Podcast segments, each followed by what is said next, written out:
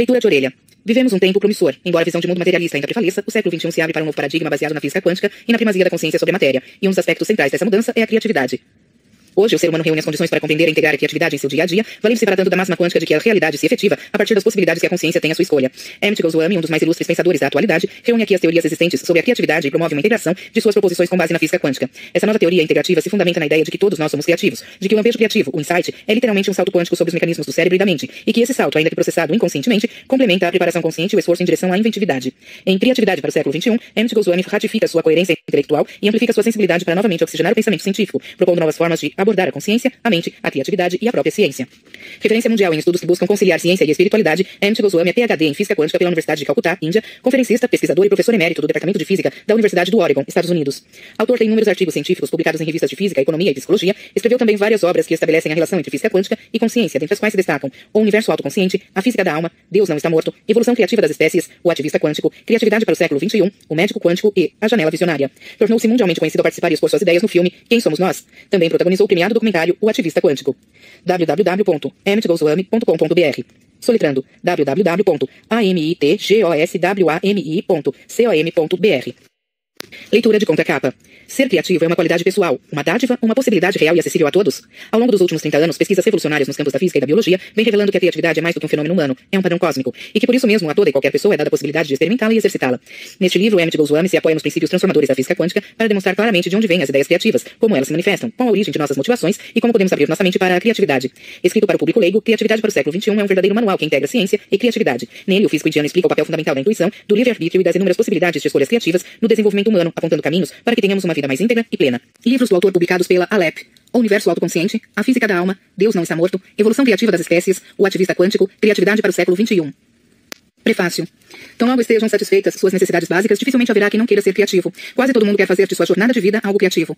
Por quê? Porque intuímos que o universo é criativo, e é criativo por intermédio de nós. A questão que então se coloca é a seguinte: existiria um meio de fomentar a criatividade no dia a dia das pessoas neste século XXI? Minha resposta é sim, se pudermos compreender a criatividade no campo de ação de todos os seus múltiplos esplendores. Por que o século XXI é tão especial? É especial porque, em termos de evolução, estamos na iminência de um novo passo, e de um passo bastante significativo. Esse passo demanda, entre outras coisas, que integremos a criatividade como parte do objetivo que acalentamos como estilo de vida. Felizmente, as necessidades de evolução trazem também crises em si, e períodos de crise e de mudanças de paradigma. Um paradigma é um guarda-chuva hiperteórico, e sob sua vigência realiza-se um trabalho novo em determinado campo. São ocasiões providenciais para que as pessoas façam uso da criatividade. Afinal, a motivação para tal é ampla e premente. O século XXI é especial também, já que, após décadas de uma atitude negligente, nós finalmente começamos a apreciar a mensagem da física quântica. Ela é a física de possibilidades que a consciência tem à sua escolha. E esse desenvolvimento da física quântica é que está a nos proporcionar uma compreensão do processo criativo. Neste livro defenderemos que a criatividade enfrenta hoje um período de vacas magras, em virtude da visão de mundo que prevalece pautada por um materialismo científico. Tudo é matéria e tudo resulta de interações materiais, que aparta de nós e de nossa criatividade toda e qualquer potência causal. Nossa sorte é que a necessidade evolucionária de crises produz a sua própria solução. Um paradigma migra para uma nova ciência com base na física quântica e na primazia da consciência. Essa nova ciência tem na criatividade o seu aspecto central, e no presente escrito, um novo paradigma, fundamentado na física quântica, será usado para abordar a criatividade tal qual a conhecemos, com todos os seus esplendores, incluindo sua eficácia causal. Isso faz toda a diferença. Mas poderá um livro ajudá-lo a ser criativo? Bem, existem livros de autoajuda para a criatividade, mas infelizmente sua superficial abordagem do tipo, puxa, veja só, não é muito útil às pessoas do século XXI que se defrontam com crises, vivenciam uma evolução e gostariam de abraçar a situação de crise com uma real criatividade. Outros autores que professam materialismo científico vêm até nós como máquinas materiais. Seus livros sobre o assunto tematizam a criatividade material e por isso não são de muito proveito para os seres humanos, pelo menos para seres humanos sérios do século XXI, que estão às voltas com a exploração e com a resolução de questões sérias. Mesmo autores afinados a temas relativos à consciência humana e à espiritualidade geralmente acabam escrevendo manuais sem muita utilidade, pois escrevem com base em teorias da espiritualidade antiquadas e negadoras do mundo. A verdade é que nosso paradigma de realidade está mudando rapidamente. Um novo paradigma, assentado na física quântica pela primeira vez na história do ser humano, está integrando os aspectos mecanicistas e espirituais de nossa essência. Só mesmo na nova ciência, que tem como base o quantum, é que se pode ver claramente por que e de que modo um ser humano é criativo e o que o afasta da criatividade. Tendo como base precisamente essa clareza da ciência e da arte da criatividade, este livro pode, sim, ajudá-lo a ser criativo. Venho comprometido com a pesquisa dos novos paradigmas já desde a sua origem. Reconheci desde cedo a importância do novo paradigma na exploração de questões de criatividade. Alguns dos resultados de minha exploração incipiente foram publicados há alguns anos em um livro chamado Criatividade Quântica, Alep 2008. Foi um trabalho escrito para acadêmicos com o intuito de convidar pesquisadores da academia a se voltar para um novo paradigma pensando em suas pesquisas e na exploração da criatividade. Este livro, que substitui Criatividade Quântica, foi escrito para o público leigo. A única qualificação que sua leitura exige é o interesse em se envolver com criatividade no âmbito não de uma pesquisa científica, mas na esfera de vida de cada um. Admito que devo muito ao livro anterior, mas a mudança de contexto e a maturação de minhas investigações deram vazão a um livro mais acessível, mais completo e, faço notar, mais interessante e convidativo ao leitor. Em resumo, digo que neste livro eu não apenas me ocupo das perguntas mais frequentes sobre criatividade. Por exemplo, o que é criatividade? Pode alguém ser criativo? Mas o que faço também é desenvolver um manual que integra ciência e arte da criatividade, partindo do pressuposto de que, sim, a criatividade é passível de ser aprendida. Penso que é chegado o momento em que as pessoas já não precisam seguir o seu impulso criativo às cegas. Em vez disso, como sugiro aqui, se elas se ocuparem de modo criativo de sua própria motivação e integração, a criatividade no século XXI será enormemente incrementada e as necessidades de evolução da consciência planetária estarão bem servidas. Eu gostaria de agradecer a Rhys Stewart pela oportunidade de alguns debates bastante profícuos que acabaram por me fazer rever a minha própria ortodoxia. Também sou especialmente grato a René Slade pela edição preliminar da íntegra de meu texto e pelas muitas sugestões proveitosas que melhoraram o manuscrito. Agradeço à minha esposa Uma por sua permanente contribuição aos meus próprios embates com a criatividade interior. Pasta 1. Parte 1. Passos para a compreensão da criatividade humana. Capítulo 1. Onde está a teoria da criatividade humana? O tema deste livro é a criatividade, o que significa que ele versa sobre de onde vêm as ideias criativas, como a criatividade funciona, de onde vem a nossa motivação, como podemos aprender a ampliar a nossa propensão para a criatividade e abraçá-la como centro alegre da vida. Não podemos discutir essas questões sem considerar ou mesmo fazer menção a toda uma série de faz de contas no meio de nossa visão de mundo mecanicista que se baseia na metafísica do materialismo cientificista. Para essa concepção, tudo é matéria e interações materiais. A criatividade requer consciência como entidade causal, livre-arbítrio e liberdade de escolha. A criatividade requer a capacidade de processar significado, envolve emoções. A criatividade começa com intuição. A criatividade sobre a qual falam os que protagonizam a visão de mundo mecanicista e sobre a qual se lê na mídia em geral é a criatividade de máquina. Lidar com as questões que falei acima, tendo em vista a criatividade humana, requer uma visão de mundo em que a consciência seja dotada de potência causal e na qual não só nessas experiências físicas, mas também nossas experiências de pensamento, de sentimento e intuição são validadas. Se você está com este livro em mãos, é óbvio que tem interesse por criatividade por essas questões. São questões sérias, e é também com seriedade que o conflito relacionado à visão de mundo tem de ser abordado antes de nos havermos com elas. Se a empreitada é circunspecta, faço lembrar aqui o filósofo Gregory Bateson, para quem o humor é meio caminho andado para a criatividade. Eu acredito piamente nesse ditado. Considerando isso, abordei o debate sobre a visão de mundo em duas sessões. Neste capítulo, ao modo de uma introdução bem-humorada, narro o que seria um passeio imaginário a uma feira. Em seguida, vem um diálogo, também imaginário. A apresentação séria do debate fica para o capítulo 2. O percurso ilustra um debate permanente entre os seguidores de uma consciência causalmente potente, chamados idealistas, e os do materialismo científico, chamados materialistas ou simplesmente realistas. O diálogo reflete os rumos mais recentes que o debate tomou em razão do advento de uma nova física, chamada física quântica. Em visita a uma feira de criatividade. Bem-vindos à Feira Anual da Criatividade, exclama o jovem à entrada, convidando-o a entrar. Ali dentro você logo vislumbra muitos estandes e instalações nos mais diversos tamanhos. Seria cada um deles uma pesquisa sobre criatividade? Por que tantas escolas? Você pergunta. Que tal dar um passeio e ver se não acha alguma coisa? Responde o jovem. Sim, sim, por que não? É claro que um deles vai me revelar todos os mistérios da criatividade para que eu saiba o que fazer para aumentar a minha e me motivar. Você diz a si mesmo. O primeiro dos estandes a lhe chamar a atenção parece uma igreja. Dentro dele está sentada uma figura sacerdotal, serena, em atitude contemplativa. Quando ela abre os olhos, você lhe pergunta. Por favor, diga-me quais são as respostas, senhor reverendo.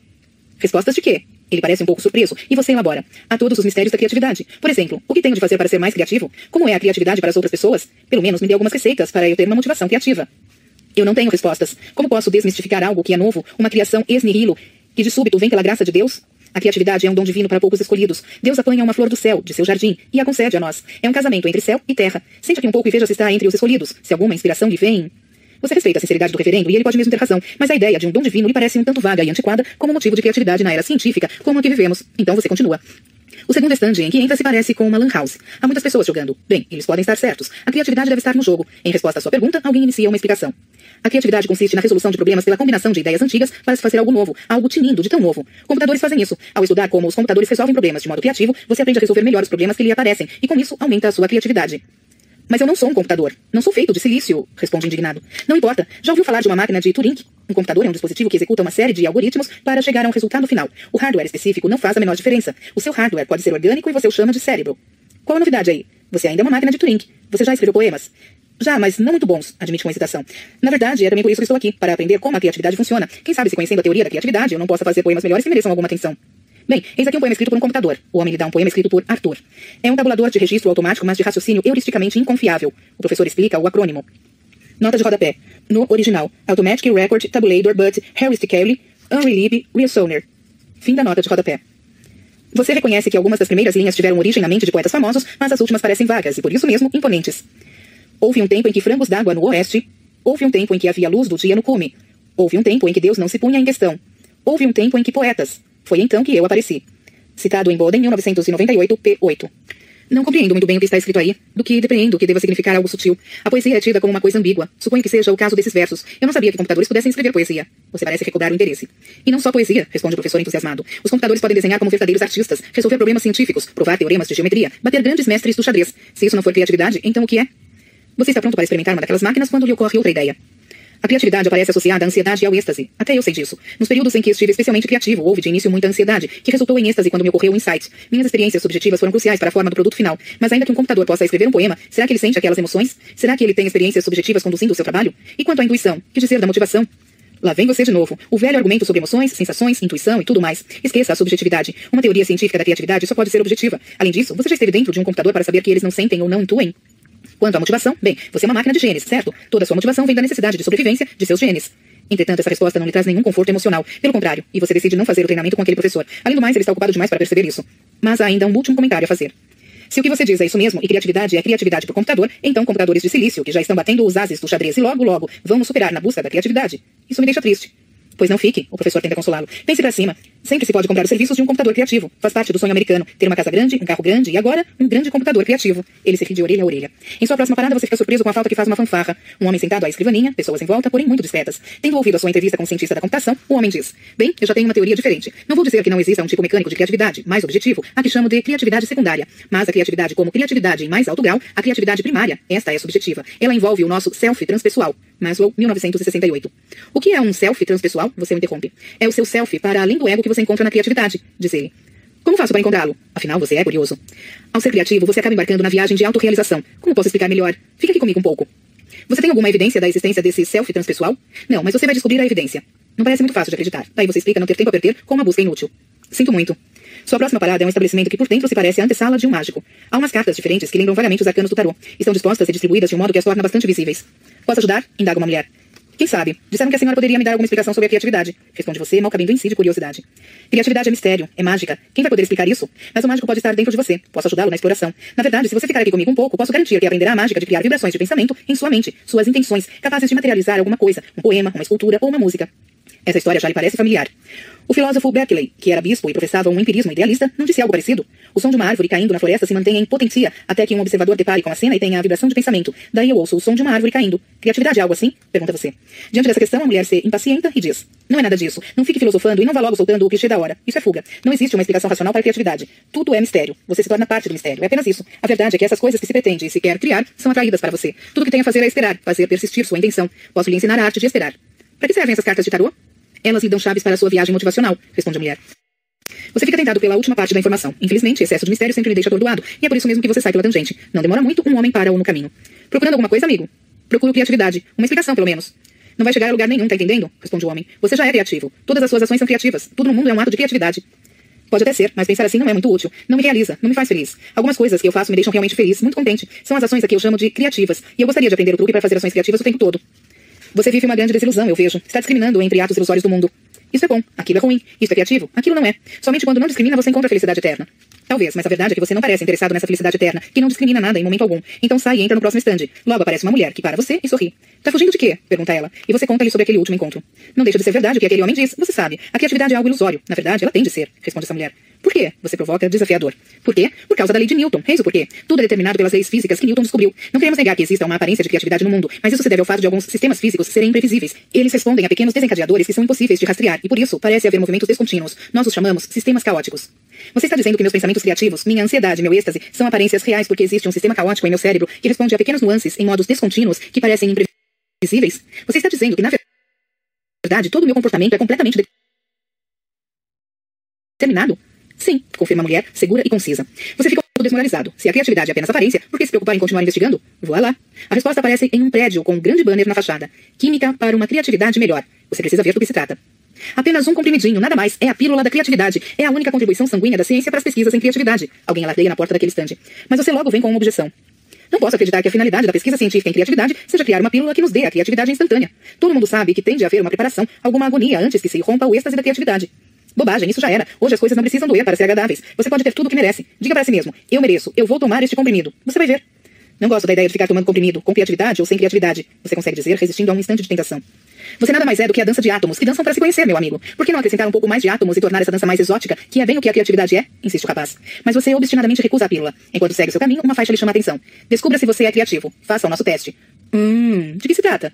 As pessoas do stand estão ansiosas para lhe passar o teste. De todos os testes destinados a diagnosticar a capacidade criativa, o nosso é o melhor, gabam-se elas. Não sei não, incita você. Não acho que a criatividade seja uma doença para ser diagnosticada. E não é. Ocorre que ou você tem as características certas que fazem a criatividade, ou você não tem. Se tiver as características certas, você pode ser criativo. Se não tiver, bem, daí fica complicado. Então, faça o teste. Será culpado de muitos aborrecimentos. E vou ficar menos satisfeito do que estou agora se fizer. Vai saber se o teste funciona mesmo. Não, obrigado. Na verdade, você está com um pouco de medo de fazer o teste. Talvez mais tarde, quando ninguém estiver olhando, você pegue o teste como quem não quer nada e o faça sozinho. Na próxima parada, uma mulher simpatiza com você. Diz: Pobre alma cansada. Tendo de ouvir todos esses mecanicistas e esses místicos todos. Os mecanicistas ficam dizendo que a criatividade não existe, só criatividade de computador, e afirmam que somos todos mecânicos, máquinas que ficam computando, guiadas por programas genéticos e de interação com o meio à nossa volta. Ufa! Já os idealistas mistificam a criatividade ou tratam-na. E tudo o que existe no mundo como preocupações ilusórias resultantes de nossa ignorância. Ainda bem que existe um caminho melhor. Agora você é todo ouvidos. Quem sabe não está bem ali o seu ponto de chegada, o fim de suas buscas, o oásis no deserto? E a mulher continua. A resposta está no holismo. É claro que os idealistas têm lá suas verdades quando dizem que a criatividade é mistério. É impossível dissecar a criatividade e reduzi-la a programas de computador que lhe mostrem como fazer. Por outro lado, dizer que o mistério está além de nossa predição e controle materiais é igualmente pouco verdadeiro. A criatividade é um fenômeno holístico. E o que isso significa? Pergunta, tropeçando nas palavras. Estamos em busca de um princípio organizador que seja responsável por todo comportamento criativo na natureza, incluindo o nosso. Como pode ver, nosso estande está vazio, exceto por alguns papéis de posições preliminares, ou seja, ainda não temos todas as respostas. Quando encontrarmos nosso princípio organizador, faremos uma publicação em grande estilo, promete a mulher com um grande sorriso. É fácil falar sobre princípios organizadores, mas encontrá-los é que são elas, você pensa com seus botões. E externa inquietação. Não entendo esse negócio de princípio organizador. O que vocês falam é tão vago. Só o pessoal da computação e talvez os teóricos do caos parecem ter algo de concreto a me dizer. Todos os outros têm muita conversa e pouco conteúdo. A mulher olha bem nos seus olhos e recita. Eles dizem que você é uma máquina clássica, que seu selfie é uma miragem, que você não tem liberdade, que o seu ser não tem razão nem fim, nem capacidade de transcendência. A sua criatividade é comportamental, o puro e simples condicionamento pavloviano para buscar o tal novo. Você tem genes especiais ou circuitos cerebrais especiais? Pois sem eles, nada feito. Não acredita nisso? A criatividade tem de ser acaso, talvez o caos. Você é uma máquina do caos criativo. E agora, o que lhe parece melhor? De repente, ela parece entrar em linha direta com você, que sorri um pouco envergonhado. Acho que entendi o que você quer dizer. Não que eu acredite que sou uma máquina de computar ou uma máquina do caos, mas seria legal que você tivesse algo de concreto a oferecer à criatividade humana, diz você num sussurro de desculpa. Paciência. Complementa ela como se fosse uma bênção. De repente, bem à sua frente aparecem dois cavaleiros teutônicos. Por certo, você andava por ali absorto e entrou sem perceber em mais um daqueles estandes. Bem, por que não? Então, qual a sua ideia de criatividade? Pergunta os dois senhores. Criatividade é o verter do inconsciente. Da Vinci reprimiu como parte de seu complexo de Édipo a memória de sua mãe e do sorriso dela. Daí surgiu a Mona Lisa, com seu famoso sorriso da pena de Da Vinci. Disse um deles. Não é bem assim, objetou o outro. Criatividade é o dom do inconsciente coletivo que transcende o nosso inconsciente pessoal de memórias represadas. Mas o que é o inconsciente coletivo? Como sabemos que a criatividade vem do inconsciente? Pergunta você, não sem uma ponta de desdém. É difícil explicar aqui no meio de uma feira. Talvez o seu psiquiatra possa lhe dizer o que é. Ei, você pode carregar este meu pacote aqui um pouquinho? Não, obrigado. Responda você ao dar as costas. Um diálogo. Paro você na saída. Parece desapontado, comento. Como não estar? Pergunta você. A maior parte das pessoas que chegaram a tocar meu coração pareceu tão vaga quando o assunto era criatividade, dom divino, princípio organizador, inconsciente. Não sei se alguém ali sabe o que essas coisas significam. Algumas pessoas insistiram em que para desenvolver a criatividade é preciso ter certos traços de personalidade. Ok, confesso que fiquei com medo de fazer o teste, mas pensar que minha criatividade depende de como eu preencho um questionário, só mesmo os caras dos computadores pareceram ter algo de concreto sobre a criatividade. Eles até me falaram coisas instigantes, mas daí acreditar que a arte por computador é criativa e por implicação que somos computadores é ir longe demais. E o que dizer de nossas experiências subjetivas? Ninguém parece ter nenhuma visão útil da criatividade que possa me ajudar a ampliá-la e explorá-la mais e mais. E alguém disse que somos apenas uma dança de átomos. Alguém que queira dançar com lobos não pode ser uma mera dança de átomos, eu disse. Sua intuição está correta. Não devemos sucumbir ao computadorismo só porque os cientistas da computação estão falando em desenvolver modelos concretos de criatividade. A criatividade a que se referem é uma pálida versão da criatividade propriamente dita. Eles têm usado uma lente que faz ver perto demais o esplendor da criatividade. É preciso ver através de um escopo mais amplo, ter uma nova visão de mundo que a física quântica nos está proporcionando, para redescobrir a sua criatividade e avaliá-la, não só para resolver problemas que interessam, mas também para a transformação pessoal. Seu interesse parece se renovar. Li uma matéria do David Brooks, colunista do New York Times, e segundo ele, a física quântica nos diz do que é feita a nossa consciência. Mas Brooks não fala nadinha de nada sobre criatividade. Você não está dizendo isso só para me deixar contente? Au contraire, estou falando muito sério. Então me diga, como pode a física quântica ajudar na criatividade? Não é apenas física de partículas subatômicas? Assim você me desafia. Porque a física quântica é a física das possibilidades. Na física quântica, objetivos são possibilidades, caro amigo. Eu disse grave e compenetrado. E ao contrário do que afirmam os materialistas, você não é uma máquina material determinada e condicionada a processar seus problemas pré-existentes. Você não apenas processa possibilidades materiais, mas também possibilidades mentais de significado, possibilidades de sentimento pautadas pela energia vital e possibilidades arquetípicas de intuição. Escolhe a realidade a partir de todas essas possibilidades quânticas e por essa razão pode escolher entre ser criativo e ser criativo. Mas isso fica parecendo aquele slogan dos anos 1970. Nós criamos nossa própria realidade. Fiquei pensando nele muito seriamente, até assistir ao filme O Segredo, que sugere planeje e espere. De fato, encontrei uma mulher na feira que ensina algo parecido. Cheguei mesmo a tentar esperar para que meu ato criativo planejado se manifestasse. Não aconteceu nada. Você parece tão desapontado. Admito que não seja assim tão simples, mas aí é que está. A física quântica explica o processo criativo de seres humanos, implicando tanto o reino consciente de realidades manifestas como o reino inconsciente de possibilidades. Máquina alguma pode operar em ambos os reinos. Em física quântica fala-se também em uma descontinuidade no modo como as possibilidades inconscientes originam uma ideia criativa consciente. Essa descontinuidade é o que leva as pessoas a dizer que a criatividade é uma graça divina. Faz bem pouco tempo que passamos a chamá-la de salto quântico. A criatividade humana é fundamentalmente diferente da criatividade da máquina. Se você compreender e seguir o processo criativo tal como exposto pela física, poderá ter um acesso direto à criatividade, com agonia, êxtase e tudo o que tem direito. Todo mundo pode, eu lhe garanto. Você parece esperançoso novamente. Estou tentando entendê-lo e acreditar em você. Na verdade, eu preferiria acreditar mesmo. Mas você se parece tanto com os idealistas, com a diferença de ter um pé em uma sólida teoria científica, a que você chama de física quântica. Alguma de suas ideias é amparada por dados empíricos? Sim, sim. A teoria da criatividade quântica, tal como apresenta, é amparada por um amplo arsenal de dados empíricos. E também dispõe de diretrizes reais para sua aplicação na vida. Você vai ver. Você parece aliviado.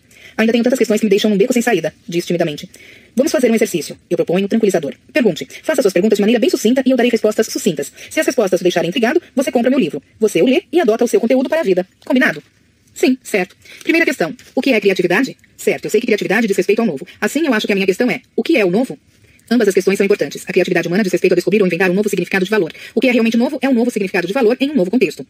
Eu percebo que mantém vivo o seu interesse. Bom sinal. Como se estivesse lendo meus pensamentos, você diz. Uau, isso está bem próximo da intuição que eu tinha. Mas aí está a minha dificuldade. Quando você fala em significado na criatividade, está falando apenas em sistemas de conhecimento sofisticados como belas artes, ciência, matemática, filosofia e afins? Aprender o básico em qualquer um desses campos leva anos. É intimidador. Então por que investir tanto sem garantias de chegar a bom termo? É difícil se manter motivado. Eu entendo, mas tem algo que você não sabe. Para a nova ciência, nossa vida está saturada de significado. E ela diz também que nós apenas processamos possibilidades com significado. Quando nossa civilização estava engatinhando, a exploração de significado sempre produzia material novo. A vida de quase todo mundo era criativa, encantada. Hoje podemos ver isso nas crianças. Elas estão sempre descobrindo ou inventando coisas novas para elas próprias e vivenciando a felicidade.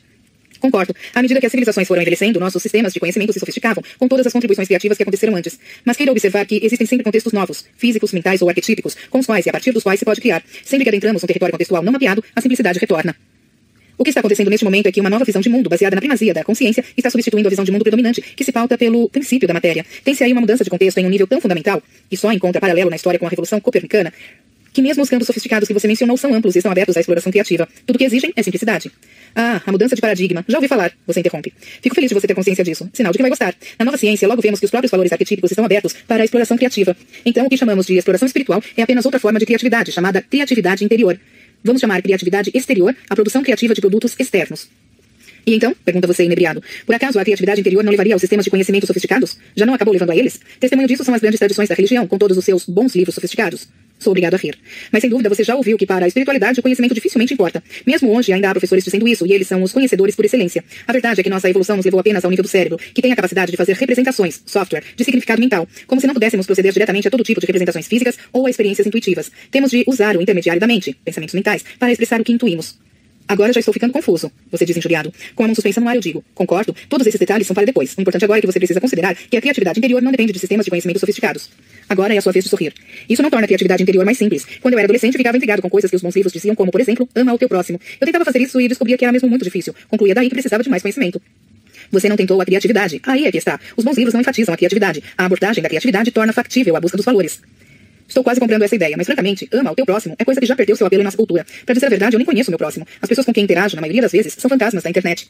Exagero seu. Você deve ter relações íntimas ou gostaria de ter alguma. Faça de sua relação íntima um projeto para criativamente descobrir o amor, o arquétipo, para além do pensar e do sentir. Vai falar sobre isso em seu livro, imagino. Tudo bem, estou quase abrindo mão da ideia de que toda exploração criativa requer sofisticação. Calma aí, eu fui logo interrompendo. Apenas disse que a busca da criatividade interior não necessariamente requer o compromisso de aprender sistemas de conhecimento sofisticados que contribuam para a nossa inteligência mental, mas eles demandam um tipo diferente de compromisso, um compromisso com a inteligência emocional. O Senhor dá, o Senhor tira, você diz num suspiro.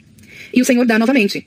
Jamais suponha, como fazem os materialistas, que todos os traços de personalidade são genéticos ou são ambientais. Quando aplicamos a física quântica a nós mesmos, uma das surpresas é que nossas propensões aprendidas não são armazenadas como memória cerebral. Em vez disso, elas são armazenadas fora do espaço e do tempo, de modo que sempre voltamos a usá-las no curso das encarnações. A verdade é que eu e você passamos por muitas encarnações até desenvolver inteligência mental ou emocional, ou ambas, no nível que as temos agora. No filme Feitiço do Tempo, você tem uma imagem interessante da natureza do que exploramos. De qualquer maneira, quando a inteligência que você traz de encarnações passadas coincide com o campo, exterior ou interior, de que você dispõe, a sofisticação não é um impedimento. Posso ver seu interesse aumentando? Eu sempre quis acreditar em reencarnação, diz você, cheio de entusiasmo. Pois acredite, é científico. É algo que se sustenta tanto na teoria como pelos dados que se tem. Considere. Para a nova ciência, a finalidade da vida humana é buscar significado e valores. Kozuami 2001. Isso é algo que fazemos no curso de muitas encarnações. Como resultado, ficamos melhores nisso e tornamos-nos mais criativos, mais motivados. Entendi. Agora estou curioso para ler seu livro e aplicá-lo à vida, diz você com muita convicção. Gostei de ouvir. Vou dar a você mais uma chave de motivação. Pensar quanticamente. É uma combinação de processamento inconsciente e consciente, meu amigo. E que vale mostrar que o darwinismo não é a última palavra sobre nossa evolução, que a evolução é fundamentalmente criativa. Ela tem épocas de criatividade rápida, que se acrescentam às de criatividade lenta, do evolucionismo de Darwin, Goswami 2008b. Quando nos alinhamos aos movimentos evolucionários criativos da consciência, aí se tem acrescentada a motivação do universo. Próxima pergunta. Como ser criativo? Ah, essa pergunta vale um milhão de dólares. Pensar quanticamente não mostra apenas que a consciência tem a liberdade de criar, mostra também como ter acesso à liberdade criativa. O processo consciente todo mundo conhece, é o fazer, é aquele que se manifesta. Você tem de aprender as sutilezas do não manifesto, deve aprender o processamento inconsciente. Imagino que em seu livro explique tudo isso com mais detalhes, diz você animadamente. Algum conselho para terminar? O que tem no restante do livro? O que tem no restante do livro? Coragem. Somos todos seres potencialmente criativos. É preciso compreender que a visão de mundo muda, capítulos 2 e 3, como também as definições e classificações básicas exigidas pela criatividade humana, capítulo 4. É compreendendo o self para além do ego e é se reconectando a ele que encontramos a criatividade, capítulo 5. Você deve explorar de onde vêm os significados e valores criativos, capítulos 6 e 7. Entrar nas sutilezas do processo criativo, capítulos 8 a 10. Compreender e explorar as fontes da motivação criativa, capítulos 11 a 13. Sintonizar-se com o movimento evolucionário criativo da consciência, capítulo 14. Estudar o modo como a criatividade funciona em alguns dos importantes campos da criatividade, capítulos 15 a 20. É preciso praticar os modos quânticos de se tornar criativo sem esforço e de maneira divertida, descobrir seus padrões de hábito e torná-los adequados a um campo exploratório. Capítulo 22. Aplicar a criatividade para resolver problemas de um novo paradigma em seu campo, exterior ou interior, que seja de seu interesse e satisfaça o seu potencial criativo, contribuindo para a evolução da consciência. Capítulo 23. Você deve pensar quanticamente, manter-se motivado e agir de modo criativo. Faça da criatividade o centro da sua vida. Pasta 2. Capítulo 2. Criatividade de máquina, criatividade humana e visões de mundo. Uma questão fundamental e permanente que se tem na vida é: vamos optar por obedecer aos mesmos velhos ditames de nossos hábitos e condicionamentos ou passaremos a explorar novas possibilidades para as quais necessitamos de criatividade? Mas se você não for um gênio e estiver com este livro aberto diante de si, uma das questões que devem estar instalando em sua mente é: a criatividade é para mim? Logo eu que nunca fui criativo? E a sua verdadeira preocupação? Será que eu tenho o necessário? O talento, a perseverança, a vontade de sofrer com a agonia da dúvida sobre si mesmo, com a atitude defensiva, o sentimento de falta de valor, etc. Em resposta à sua preocupação, eu direi o seguinte: não se preocupe, pense quanticamente. A física quântica é a física das possibilidades. Ela lhe dá poderes e o coloca em contato com a exploração de novas possibilidades. Para a física quântica, a realidade é ao mesmo tempo possibilidade e fato manifesto. Os objetos do universo são possibilidades, possibilidades quânticas. Eles se tornam objetos da realidade em nossa experiência quando olhamos para eles. Essa realidade em dois níveis é um aspecto importante de nossa consciência. O não manifesto, portanto, o chamado inconsciente, é o reino no qual a consciência processa possibilidades, processamento inconsciente, mas sem percepção plena ou awareness, sem que haja separação entre sujeito e objeto. O manifesto é o domínio dos fatos reais e a consciência processa com percepção plena mediante a cisão entre sujeito e objeto. Esses dois níveis de realidade tornam a criatividade humana mais versátil do que a criatividade pela máquina. Nota de rodapé. Awareness. No original, awareness. Não há uma tradução exata em português. O termo é comumente traduzido como consciência ou percepção. Em muitas publicações, awareness é mantido em inglês, pois tem um sentido mais amplo que o de consciência. Refere-se a um estado de alerta, que compreende inclusive a consciência da própria consciência. É também um conceito-chave da gestalt terapia. Segundo Clarkson e McNeil, awareness é a habilidade de um indivíduo estar em contato com a totalidade de seu campo perceptual. É a capacidade de estar em contato com sua própria existência, dando-se conta do que acontece ao seu redor e dentro de si mesmo. É conectar-se com o meio, com outras pessoas e consigo próprio. É saber o que está sentindo, significando ou pensando. Saber como está reagindo neste exato momento. A awareness não é apenas um exercício mental. Envolve todas as experiências, sejam elas físicas, mentais, sensórias ou emocionais. É a totalidade de um processo que empenha o organismo total. Fritz Perls, Londres, Sage, 1993, p4445. Apesar de a palavra percepção não abarcar a essência do termo inglês, neste livro optou-se por traduzir awareness pela palavra composta percepção plena, acreditando assim facilitar a compreensão do leitor de língua portuguesa. Nota do editor. Fim da nota de rodapé. Se você está interessado em pensar quanticamente, a sua vontade é um ingrediente crucial para ser criativo. O resto você pode aprender, pode mesmo captar no curso de uma atividade. Na verdade, você tem tudo para ser extraordinário em sua criatividade. É o seu condicionamento psicossocial que o faz pensar que é tão comum. O pensar quanticamente é algo que o liberta de ser um comum presumido. A criatividade foi difícil para os povos antigos porque eles a tinham de perseguir cegamente. Não conheciam o como funciona da criatividade humana. Mesmo hoje, algumas pessoas trocam em miúdos a sua criatividade em razão de uma visão de mundo mecanicista e deficiente. E mesmo após a leitura deste livro, talvez você continue um pouco cético. Devo realmente investir em criatividade? A resposta sucinta é sim. Sim, porque para investir em criatividade nunca houve tempo melhor do que agora. Hoje temos não apenas uma alucinante mudança de visão de mundo a abrir a pletora de problemas passíveis de ser resolvidos com um investimento relativamente pequeno, mas há também um momento de crise sociopolítica e ambiental que demanda essas soluções. Uma crise é um verdadeiro clarim capaz de despertar o seu potencial criativo. É fácil constatar o momento de crise de nossos dias. As economias de todo o planeta vivem a era das fusões. A velha economia já não está mais funcionando. Um novo paradigma se faz necessário. Nossos negócios sofrem por falta de inovação.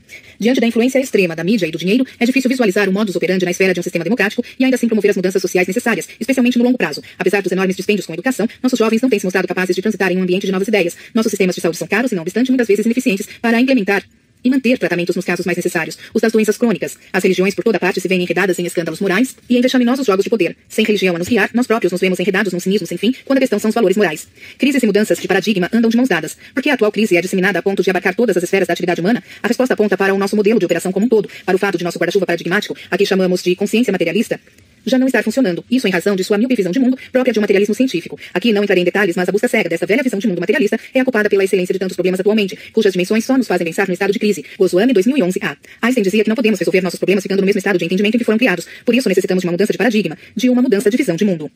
Essas são boas notícias para os que se pretendem criativos. Os paradigmas ou modelos de todos os sistemas de conhecimento tornam-se mais sofisticados com o tempo, o que pode ser bastante intimidador. Significa que a simples curiosidade já não basta para motivar, exceção feita aos mais talentosos. Mas sabem do que mais? Quando um paradigma começa a mudar, nos estágios iniciais de um novo paradigma, remetemos-nos de volta ao básico. Pensamentos simples, não sofisticados, são suficientes para que se faça um real progresso. Um erudito contrata um barqueiro para fazer a travessia de um rio. No entanto, sendo erudito, ele não resiste à tentação de mostrar sua superioridade. Você conhece bastante de gramática, meu caro homem? Ele pergunta ao barqueiro. Não, responde este, sem em nada se alterar. Então você perdeu metade da sua vida, declara o erudito, grandiloquente. Tudo fica em silêncio por algum tempo, até que o barqueiro pergunta. Você sabe nadar? Nadar bastante? Não, responde o erudito. Então você perdeu sua vida inteira. O bote está afundando.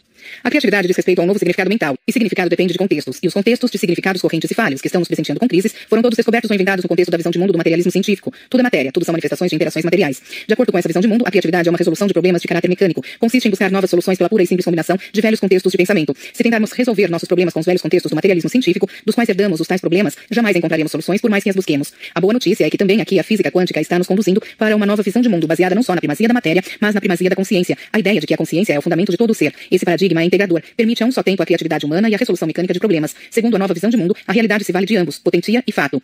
Envolve não apenas lidar com o que já se encontra manifestado, mas também descobrir o novo a partir do que em outro instante foi criatividade potencial. Há ainda outro ponto importante e que se evidencia quando consideramos as crises no meio ambiente, na educação, na saúde e na religião. A solução nesses campos de atuação requer não apenas um novo paradigma, mas também uma mudança de perspectiva no modo como vivenciamos a nós mesmos, em quem pensamos que somos. Estamos interessados no que é profundo em nós ou queremos continuar ocos? Conflitos e confusões abundam nessas esferas. Os cientistas, de um modo geral, são afeitos à ecologia, mas seguem uma filosofia, um materialismo científico, que não permite o conceito de transformação pessoal necessário para se viver em harmonia com o ambiente, entendida segundo o conceito de ecologia profunda proposto pelo filósofo Arnes de Valsections, 1985. As religiões, de um modo geral, propõem éticas, mas sua visão estreita da ética não se estende para além de seu próprio clã. Com isso, a guerra e o terrorismo, a violência contra outros clãs na busca da justiça, é um recurso válido para segmentos radicais de muitas religiões. Profissionais da saúde concordam que um placebo, pílulas de açúcar administradas por um médico, fazendo às vezes de remédio, funciona para a cura em razão da crença mental do paciente, mas ao mesmo tempo se recusam a admitir a eficácia causal da mente em sua filosofia básica da medicina. Os reformadores da educação concordam que os estudantes de hoje estão entediados, mas tudo que oferecem é mais matemática e mais ciência, sem se dar conta de que essas disciplinas se tornaram por demais apartadas do dia a dia e de seus problemas, com a consequente ausência de significado para os alunos e a dificuldade de despertá-los para esse sentido por parte dos educadores.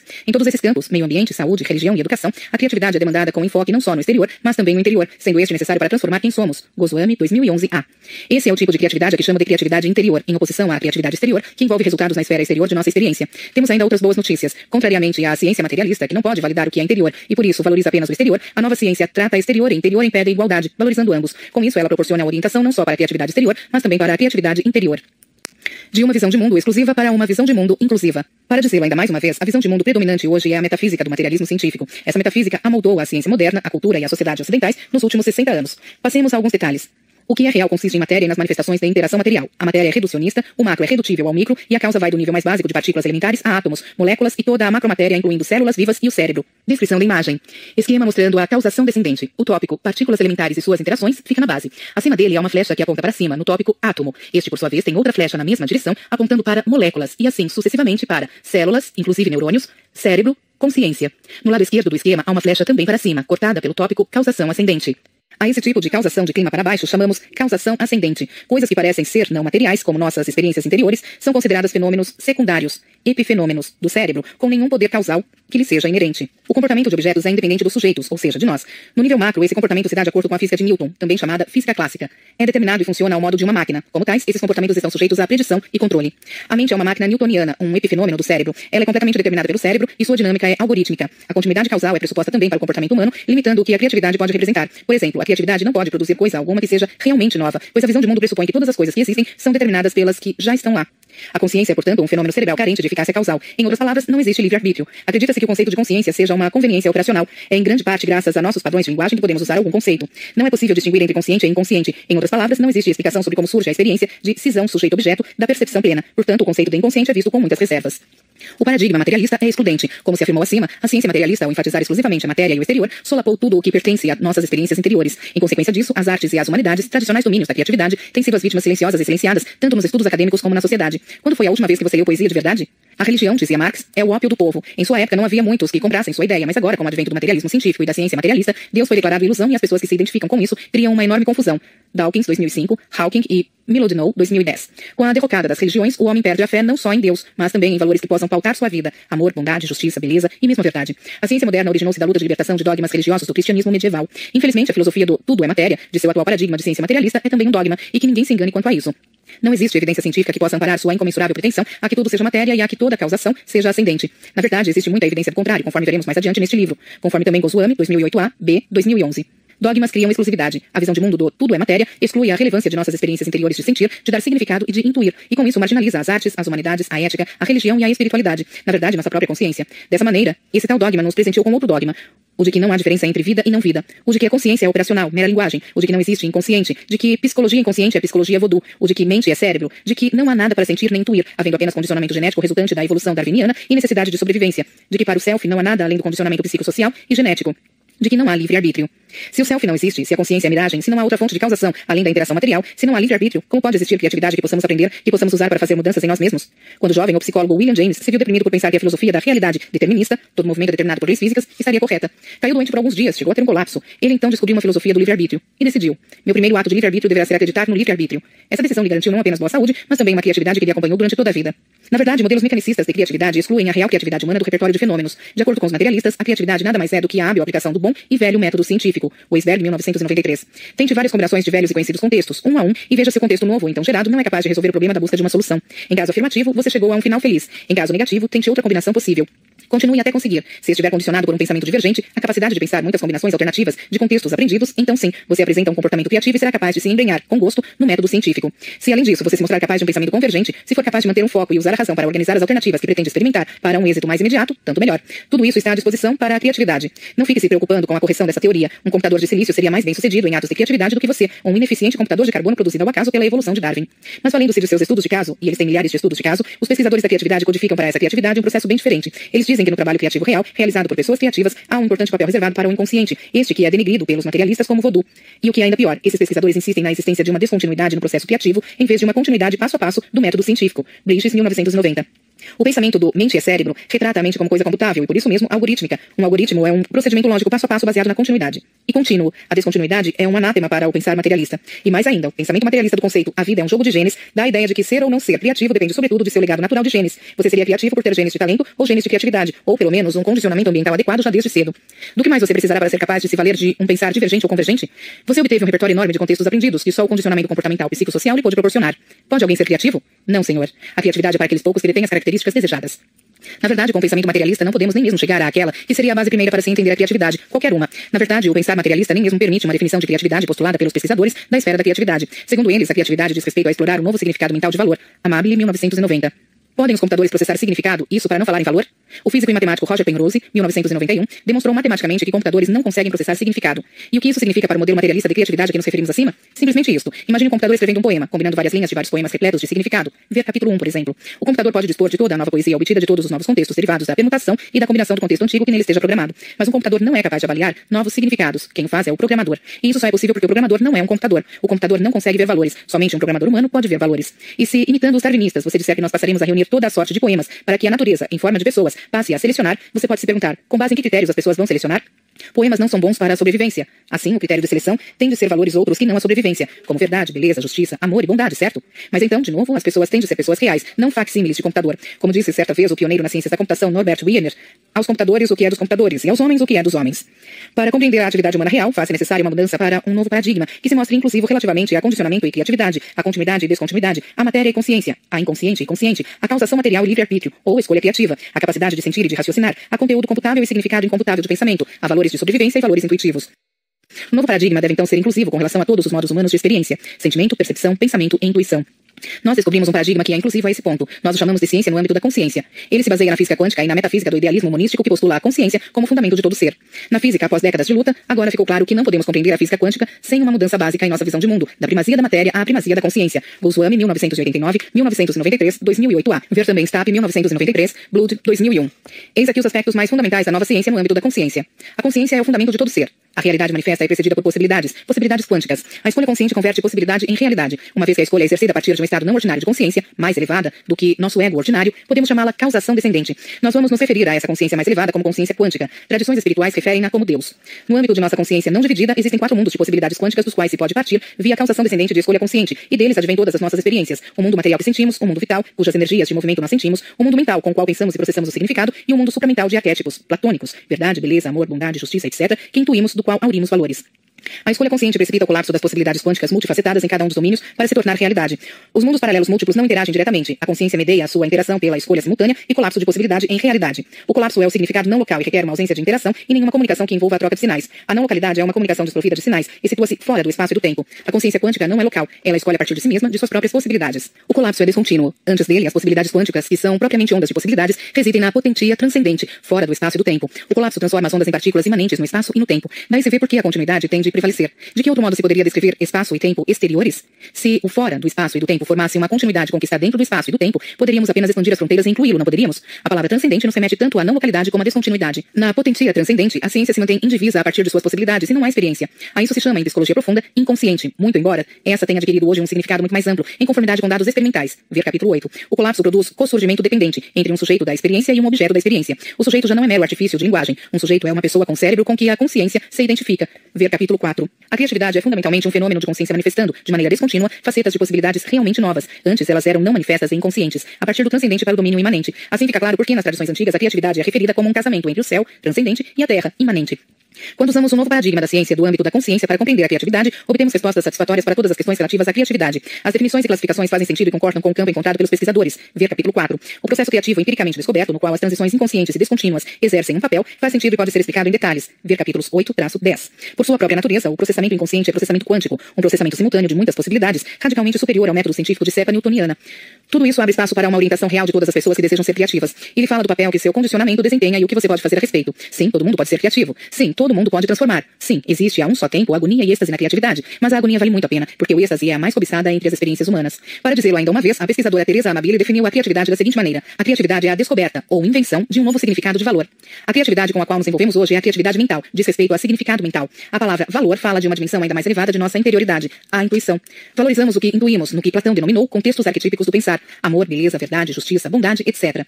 O que é verdadeiramente novo é um novo significado inventado ou descoberto, usando-se contextos arquetípicos antigos ou novos e combinações desses contextos. Essa é a verdadeira natureza da criatividade. Você não pode pensar nesses termos quando se encontra no âmbito da ciência materialista. Na ciência materialista, a mente é cérebro, e o cérebro só pode processar significado antigo em sua memória, não podendo converter em novo significado. E a intuição não existe no pensar materialista. A física quântica permite que você pense em sua própria mente e em sua faculdade de intuir, a que chamamos de supramental, de modo diferente, como entidades de si mesmas completamente independentes do cérebro. O papel do cérebro se faz valer à medida que nós o usamos para efetuar representações de significado mental, tal como hardware, cérebro do computador, em relação ao software. Pode alguém ser criativo? A criatividade transcende o comportamento condicionado, seja ele genético ou ambiental. O arquiteto que costumava dizer, o projeto arquitetônico é como fazer salsicha, melhor nem perguntar o que vai dentro, não levava em conta alguma coisa e mistificava a capacidade criativa. Simplesmente perceba o seguinte: a criatividade envolve o poder causal da consciência, escolher a partir de possibilidades quânticas. Se você sabe acessar esse poder causal e sabe aprender a manifestar sua mensagem com o condicionamento acumulado de seu ego, então você pode ser criativo. Pode alguém ser criativo? Para alguns, a curiosidade honesta por si só já basta. Mas para a maioria de nós, a motivação criativa demanda uma crise. Uma crise exterior, aos moldes da crise da sobrevivência civilizada que enfrentamos em nossos dias, ou de uma crise interior, de intenso sofrimento que a vida traz até alguns de nós. Todo mundo pode ser criativo quando se sente a premência, uma questão candente, seja ela de motivação interior ou exterior. Para tanto, motivação é essencial. Voltando ao tema da mudança do atual paradigma, trata-se de uma transformação tão brutal em nossa visão de mundo que, para acomodá-la em todos os campos de atuação humanos, necessitamos retornar ao mais fundamental e básico, e necessitaremos de criatividade não só para dar soluções aos problemas relacionados à crise, mas também para reconstruir campos de acordo com as exigências de nossa nova visão de mundo. Está claro que não há vantagem em ser um, por assim dizer, especialista quando há uma mudança de paradigma. Está claro que existem sim oportunidades de trabalho criativo para quem quer que esteja adequadamente motivado, exterior ou interior. Não se preocupe, você escolherá o seu próprio caminho dependendo da sua condição, única e intransferível. Existe ainda, e isso também está claro, uma gama sem precedentes de chances para uma integração entre exterior e interior, integração essa bastante necessária para nos manter afastados da atual confusão de valores e éticas em nossas sociedades. Deliberação. A criatividade é intencional. Mas por que criatividade? No nível pessoal, o propósito da criatividade é explorar nossa intuição, os contextos arquetípicos de pensar e de sentir, e fazer com que ela se manifeste. Cientistas investigam sobretudo o arquétipo da verdade, enquanto os artistas voltam-se notadamente para o arquétipo da beleza. Os negócios seguem o arquétipo da abundância, e a criatividade interior segue sobretudo o arquétipo do amor e da bondade, e assim por diante. Leva tempo para explorar os arquétipos. Não uma vida, mas muitas vidas se fazem necessárias. Isso acaba sendo ajustado à medida que se tem a reencarnação como parte da lei do universo. Aceitar e explorar a reencarnação é algo que nos dá o sentido pessoal, deliberativo, que trazemos à nossa exploração criativa. Thomas Edison intuiu corretamente essa condição quando disse: gênio é experiência. Alguns parecem pensar se tratar de um dom ou talento, mas ele é fruto de longa experiência em muitas vidas. Algumas almas são mais velhas do que outras e por isso conhecem mais. A natureza deliberativa da criatividade, portanto, revela-nos um modo coletivo em nossa evolução, em nossa história evolucionária. Quando olhamos para a biologia ou para a evolução biológica, a intencionalidade se evidencia. Por exemplo, todos os nossos órgãos executam uma função propositada. Nos registros fósseis evolucionários existe uma clara progressão, uma unicidade de sentido, de fósseis simples a complexos, e isso sugere intencionalidade. Mas os biólogos de hoje, em sua quase totalidade, têm o darwinismo por sinônimo de evolucionismo, e no darwinismo não há espaço para o propósito. O darwinismo considera a evolução um mero jogo de acaso e necessidade. A variação casual nos genes da hereditariedade e a necessidade de sobrevivência dos organismos é que são os critérios para a seleção natural entre as variantes. Mas, infelizmente, para os biólogos materialistas e sua fé no darwinismo, o darwinismo é contradito por evidências empíricas de dados fósseis. Já mencionei a via de sentido único e obrigatório dos dados fósseis, que é do simples para o complexo e isso é algo que o darwinismo não consegue explicar. Por essa razão, existem no processo macroevolutivo as famosas lacunas fósseis, sugerindo épocas descontínuas de evolução. Eudred e Gold, 1972. A evolução darwiniana é lenta, contínua e não permite explicação razoável para as lacunas fósseis. A existência de poucos intermediários impede a validação do darwinismo, que requer literalmente milhares e milhares de intermediários para preencher as lacunas fósseis. Quando reformulamos a biologia como ciência no âmbito da consciência, somos capazes de explicar as lacunas fósseis como resultado de saltos quânticos descontínuos de criatividade biológica, Bosuami 2008b. E mais, a nova ciência explica um aspecto de dados evolucionários dos quais o darwinismo não consegue dar conta. A questão é que todo e qualquer impulso importante na evolução tem sido associado a uma catástrofe geológica. Com muita clareza, a nova ciência nos apresenta o propósito da evolução, produzir em nosso nível físico representações cada vez melhores do sutil, ou seja, do vital, do mental e do supramental. Goswami 2008. Isso explica o sentido único dos registros fósseis que vão do simples ao complexo. Os detalhes da evolução humana que a antropologia estuda e codifica estão mostrando que a maneira como nossa mente processa significado evolui desde piscas eras, de quando o homem era caçador e silvícola. De lá para cá, nosso maior interesse está em conferir significado ao físico. Nós necessitávamos de uma mente física para sobreviver. Passamos então por um estágio. Antropólogos identificam-no a uma era horticultural de agricultura em pequena escala, na qual se fazia uso de instrumentos como a enxada, em que costumávamos dar significado a nossos sentimentos, às energias do movimento vital, tínhamos uma mente vital. Então apareceu o arado, originando a agricultura em larga escala, e nosso interesse se voltou para o significado do pensar mental em si, que é o pensamento racional abstrato. Teve início a era da mente racional, que ainda estamos explorando, mas deve ficar claro que quando a mente passar a se ver às voltas com a necessidade de dar significado às suas intuições, entraremos num estágio posterior. Teremos então uma mente intuitiva. Goswami 2008b. Já há milênios, a vanguarda de nosso pensamento vem explorando a mente intuitiva, mas não se tem aí um processo de difusão entre as massas. Quando a maior parte das pessoas vier a processar o significado do que intuímos e a vivenciar o significado descoberto, teremos então a nova era. É para onde estamos indo com nossa criatividade, com nossa evolução criativa. Somos destinados a trazer o céu para esta terra, nada menos do que isso. Alubindo, 1996, Chardin, 1961. A exemplo do que aconteceu nas épocas de maior criatividade na evolução, podemos antecipar que esse próximo passo suscitará uma crise de proporções catastróficas. Daí ser possível constatar em nossos dias uma forte incidência de reflexões sobre catástrofes. Creio que muitas pessoas estão antecipando o advento dessa nova era de evolução. Eis aqui em breves linhas o tema central deste livro. A criatividade humana pode ser compreendida, pode até mesmo ser aprendida. Vivemos hoje tempos maravilhosos, de crises e de mudança, de paradigma, que facilitam a motivação no curto prazo. No longo prazo, a fonte de nossa motivação é mais sutil, reencarnação e evolução. Segundo a teoria da reencarnação da nova ciência, as pessoas com pretensões criativas têm já uma viagem devidamente criativa esboçada em linhas gerais e temos o talento e a capacidade de prover os detalhes e consumar nossa jornada. Para a nova teoria da evolução, uma vez que estamos em uma viagem criativa, visto que desenvolvemos uma mente intuitiva, nossa atitude é a de incentivar o propósito do movimento evolucionário da consciência. Saiba disso e mantenha-se motivado. Além disso, é claro, a intuição de que na criatividade reside a fonte de nosso maior êxtase é sempre uma grande motivação para o estudioso especialista. Existe agonia na criatividade, dúvidas acerca de nossa capacidade, de nosso desmerecimento, de nossas defesas de ego, emoções negativas. O letrista P.F. Sloan descreve sua agonia e as lutas travadas no ato de compor uma canção, com as palavras que podemos aqui reproduzir. Eu estive por um fio durante a maior parte daquela batalha noturna. Por favor, deixe-eu me libertar desta. Por favor, me deixe sair. Preciso me libertar. Mas uma voz lhe dizia o tempo todo: Não, não, sinto muito, você vai ter de viver com isso. Não vou deixá-lo sucumbir desta vez. E então êxtase. Finalmente as palavras começariam a vir, e ante a sua visão eu me cobriria de lágrimas de alegria e ficaria tão feliz por ter podido recebê-las. Para a maior parte de nós, o gênio de nossa criatividade está engarrafado. Libertar o gênio equivale a se tornar um gênio. É líquido e certo que, ao compreender o que a criatividade significa, o papel que ela desempenha em nosso autodesenvolvimento, o modo como nosso processo criativo funciona e de onde vem nossa motivação, faremos às vezes de valioso auxílio para que muitos ultrapassem as barreiras que nossos conceitos limitantes impõem à nossa criatividade natural. Pode a criatividade se expressar com tanta potência como a de Einstein, a de Gandhi? Depende de nós mesmos. Não é preciso limitar o nosso potencial, tomando-nos pelo mais clássico dos computadores. O modo como vês o mundo depende de tua cosmovisão, da tua lente conceitual. Sê consciente, meu amigo. Se tua lente não for solidamente verdadeira, o teu mundo pode parecer mecânico. Em um mundo assim, o ímpeto criativo definha, negligenciado. Lustre tua lente com consciência e contemple uma vez mais através de olhos criativos.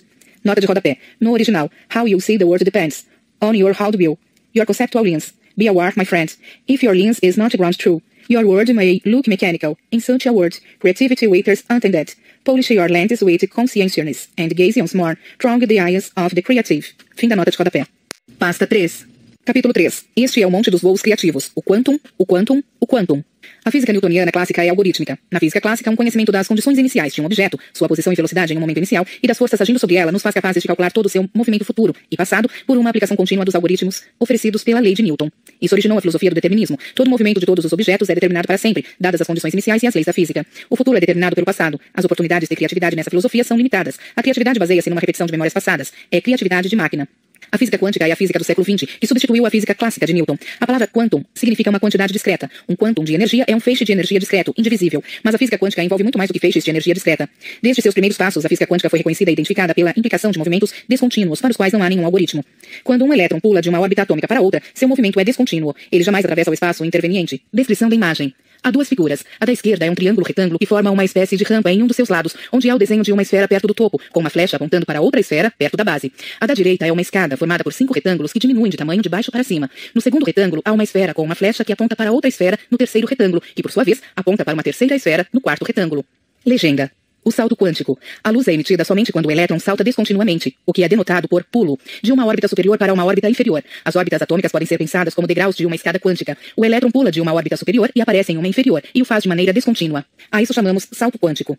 Você pode se imaginar pulando de um meio fio para a rua sem passar pelo espaço que há entre eles? Não obstante, é o que fazem os elétrons. E se há muitas órbitas disponíveis, não conseguimos predizer para qual órbita o elétron pulará.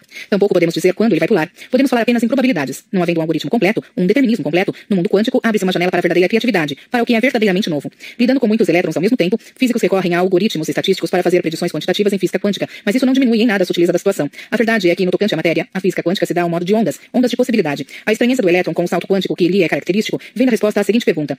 Uma onda de possibilidade se torna uma partícula de atualidade quando a observamos? Como podemos saber se um elétron é uma onda antes de medi-lo?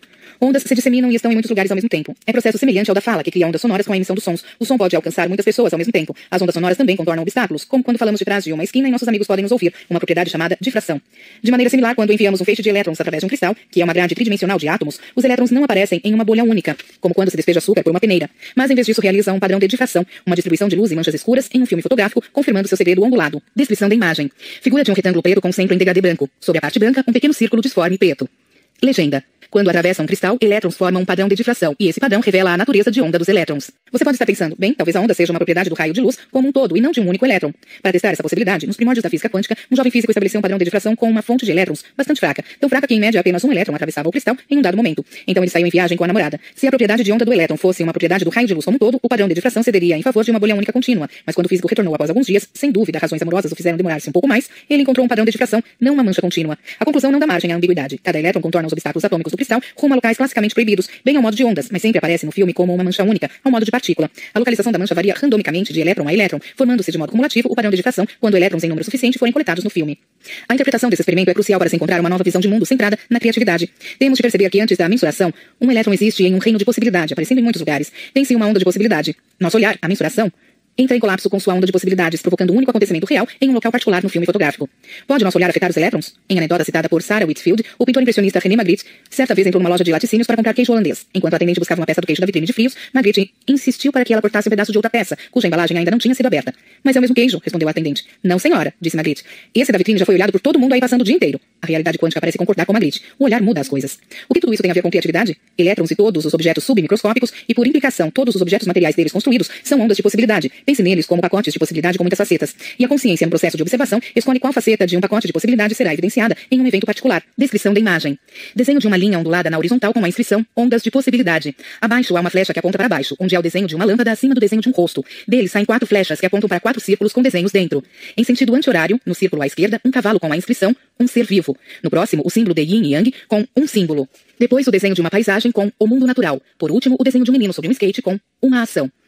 Legenda. Objetos existem como ondas de possibilidade no oceano de incerteza, chamadas de potencia transcendente. Quando olhamos, escolhemos a realidade de possibilidades e os objetos aparecem no mundo de manifestação em seu estado escolhido. Tal escolha é descontínua, não algorítmica. O caso é que essa escolha, causação descendente, pode ser criativa. A consciência pode usar essa escolha para manifestar seu jogo propositivo e criativo. Gozuami, 1993. Como pode a matemática algorítmica da física quântica determinar a probabilidade que essas possibilidades têm de manifestar no âmbito da física quântica a teoria mais bem sucedida quanto às predições? É simples. Para um grande número de objetos e acontecimentos, ou ambos, a consciência escolhe de modo que o cálculo de probabilidade quântica seja mantido. No entanto, o macromundo é aparentemente newtoniano, determinista. Isso é abarcado pelo princípio de correspondência inerente à matemática quântica. Para massas maiores, o comportamento quântico tende a se aproximar do comportamento clássico. Primeiro, as moléculas de objetos muito maciços são mantidas juntas por forças coesivas, para que não haja a menor possibilidade de escaparem. Elas fazem suas ondulações mantendo-se firmes em seu lugar, como ondas sonoras em uma corda de guitarra. Além disso, a matemática quântica é construída de tal forma que, para objetos macromaciços como um todo, o espectro de possibilidades seja limitado. Como resultado, encontramos o cosmos lá fora e os repolhos e teias de aranha aqui embaixo, exatamente onde poderíamos esperar encontrá-los de acordo com a física newtoniana, o que lhes dá aparência de continuidade algorítmica clássica e comportamento determinista. E isso também é uma coisa boa. Usamos o macro como aparato que ajuda na mensuração com o intuito de amplificar as possibilidades microquânticas, de maneira semelhante ao modo como usamos um aparelho de surdez, e para registrar os fatos reais da nossa escolha. Somente porque esses registros detêm uma fixidez clássica é que podemos compartilhá-los com outros e chegar a um consenso. Outro aspecto crucial da macrofixidez da matéria está em ela possibilitar representações de objetos sutis de significados mentais e de energias vitais, onde o comportamento quântico jamais é comprometido, para obter fixidez. Por fim, a fixidez no macromundo nos proporciona os sujeitos e também os objetos que vemos como pontos de referência. A consciência se utiliza de matéria densa e mundos sutis para executar seu jogo. Normalmente, o jogo é clássico. É melhor que ele seja, pois precisamos da ordenação determinística das coisas mundanas para poder apreciar o que é realmente criativo. Contudo, quando a matéria e os mundos sutis se empenham com consciência em seus aspectos quânticos, a criatividade se faz possível. Em seus aspectos quânticos, tanto o cérebro como a mente consistem em possibilidades a partir das quais a consciência pode criar o que é eternamente novo. Quando os aspectos quânticos do cérebro e da mente são suprimidos, o comportamento condicionado prevalece. É evidente que essa visão da física quântica continua controversa, pois ela traz a consciência imaterial para a arena da ciência, supostamente materialista, além de atribuir comportamento quântico ao cérebro. Mas a controvérsia é emocional e não lógica. Baseia-se em territorialidade, não em fatos. Embora muitos físicos considerem que o problema de interpretação da física quântica ainda careça de resolução e imaginem que uma interpretação materialista que preserve o materialismo científico deverá ser descoberta algum dia, é fato que a pesquisa orientada para tal interpretação tem se mantido infrutífera já há mais de sete décadas. A razão é simples. A matemática quântica impede uma interpretação material. Interações materiais podem meramente converter uma possibilidade de onda em outra possibilidade de onda, jamais em realidade, segundo o teorema matemático comprovado pelo matemático John von Neumann, 1955. A consciência pode converter a possibilidade em realidade, porque ela é imaterial, mas isso não é dualismo. Como se afirmou aqui no capítulo 2, para a nova concepção, a consciência é o fundamento de todo ser no qual matéria, mente e todas as outras fontes de experiência se mantêm como possibilidades. Uma vez que a consciência não é separada de suas possibilidades, não há necessidade de interações nem de sinais para mediar sua escolha a partir das possibilidades dos fatos reais da experiência. Lembrando o já afirmado aqui, na física quântica chamamos essa ausência de sinais de comunicação não local. A situação implicada pela timidez da física quântica, materialista, em aceitar a interpretação da mensuração quântica baseada na consciência me faz recordar uma história. Uma mulher vai a uma loja e pede 45 metros de um tecido para seu vestido de casamento. Quando a vendedora se mostra surpresa, ela diz: Meu noivo é um físico quântico. Tenho certeza de que ele vai achar adequada essa metragem. Fato é que temos disponível uma interpretação da física quântica completamente livre de paradoxos, muito embora ela se baseie na primazia da consciência. Goswami, 1993, Stapp, 1993, Bluth, 2001. É hora de renunciar à pesquisa estéreo e aceitar uma interpretação da consciência. Como afirmei no capítulo 2, esta nova abordagem abre nova ciência para um novo paradigma, capaz de solucionar não apenas o paradoxo da mensuração quântica, mas também todos os paradoxos e anomalias da velha ciência materialista. Transcendência e não localidade do quantum. A definição dicionarizada de criação, fazer com que algo exista ou formar a partir do nada, é um enigma até você reconhecer que nada tampouco significa coisa alguma. Criação é proporcionar forma a partir de possibilidades transcendentes que não são coisas. Todos os objetos quânticos evoluem como possibilidades de sua potencia transcendente até que sejam trazidos à imanência, à coisidade, por colapso via observação consciente. Mas podemos verificar pela via experimental a transcendência de objetos em potencia, em coisas? Nós podemos. Ou melhor, nós temos de fazê-lo. Na física quântica, podemos correlacionar objetos de maneira que eles permaneçam interconectados e capazes de comunicação não local desprovida de sinais, mesmo enquanto viajam separados, em potencia, por grandes distâncias.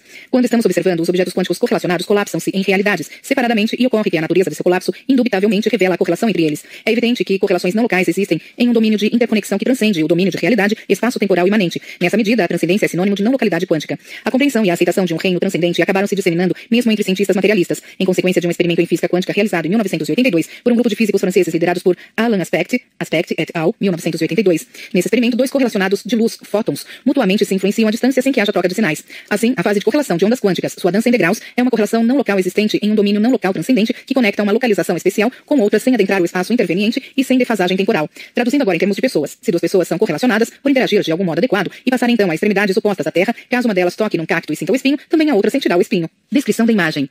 Desenho de parte do planeta visto do espaço. À frente e à esquerda, um corpo que possui uma lâmpada no lugar do rosto e outra lâmpada acima da cabeça. Está com o dedo indicador da mão esquerda levantado. Dele sai uma flecha que aponta para outro corpo menor, ao fundo e à direita, também com uma lâmpada acima da cabeça. Dele saem dois balões de pensamento com as frases O que foi isso? e Acho que vi um lampejo. Será iluminação? A flecha é entrecortada por uma espécie de mancha escura com origem de correlação. Legenda. O milagre das correlações não locais, estando correlacionados em alguma origem, se um indivíduo toca um cacto, o outro também sente uma fisgada. Mera metáfora? Parece-lhes um disparate? O físico Leo Szilard certa vez convidou dois outros físicos, Murray Gell-Mann e Marvin Goldberger, para um encontro intercontinental sobre controle de armas. Como Goldberger estava ocupado, ele disse que poderia comparecer apenas na segunda metade da conferência. Quando Szilard olhou para Gell-Mann, este lhe disse que assistiria apenas à primeira metade. Szilard pensou por um momento e soltou com seu inigualável senso de humor. Não, então não. Seus neurônios não estão interconectados. O próprio Gell-Mann, 1994, que tem contado essa história, continua a fazer comentários futuristas sobre como dois cérebros um dia poderão estar conectados ao mesmo computador, compartilhando neurônios. É possível duas pessoas compartilharem seus neurônios sem um computador futurista? Julgue por si mesmo o significado do experimento a seguir. Os experimentos do neurofisiologista mexicano Jacobo Greenberg, Zilberbaum, seus colaboradores, 1994, e umas duas dezenas de outros, via por exemplo Walkerman, 2003, Standish et al., 2003, apoiam diretamente a ideia de uma não localidade quântica no cérebro humano. Esses experimentos são o equivalente dos cérebros macroscópicos do experimento de aspecto no reino submicroscópico.